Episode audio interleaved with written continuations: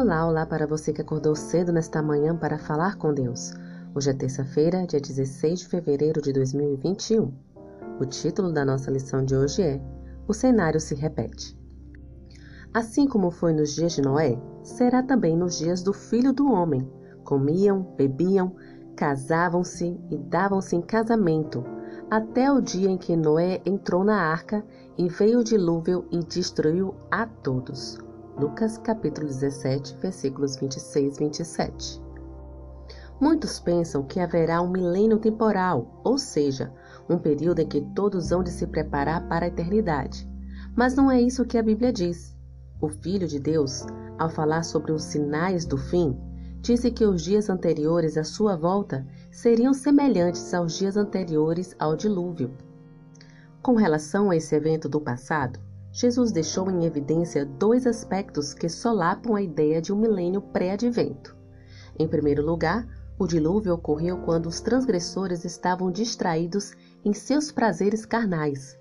Em segundo, a situação moral e espiritual que precedeu o dilúvio estava piorando cada vez mais. A respeito da geração atual em comparação com os antediluvianos, a escritora Ellen White afirma: foi por causa de sua impiedade que foram destruídos, e atualmente o mundo está seguindo o mesmo caminho. Não apresenta qualquer indício promissor de glória milenar.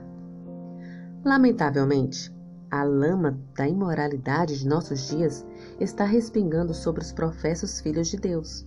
O divórcio, as separações, o adultério, o sexo antes do casamento, o gosto por filmes e cenas marcados por lascívia, inveja e impureza estão entrando sorrateiramente em nosso meio. Esses já não estão exclusivamente nas mesas dos ímpios. Alguns dos que se dizem cristãos servem-se das migalhas que caem dessas mesas de licenciosidade. E há pessoas que estão comendo bocados maiores. Não tomam lugar a essas mesas, mas, ao passarem por perto, pegam o que desejam.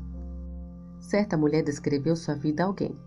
Nasci numa maternidade, fui educada em colégios, namorei em automóveis, minha festa nupcial foi realizada em um clube recreativo e passo grande parte do meu tempo em cinemas, teatros e clubes noturnos.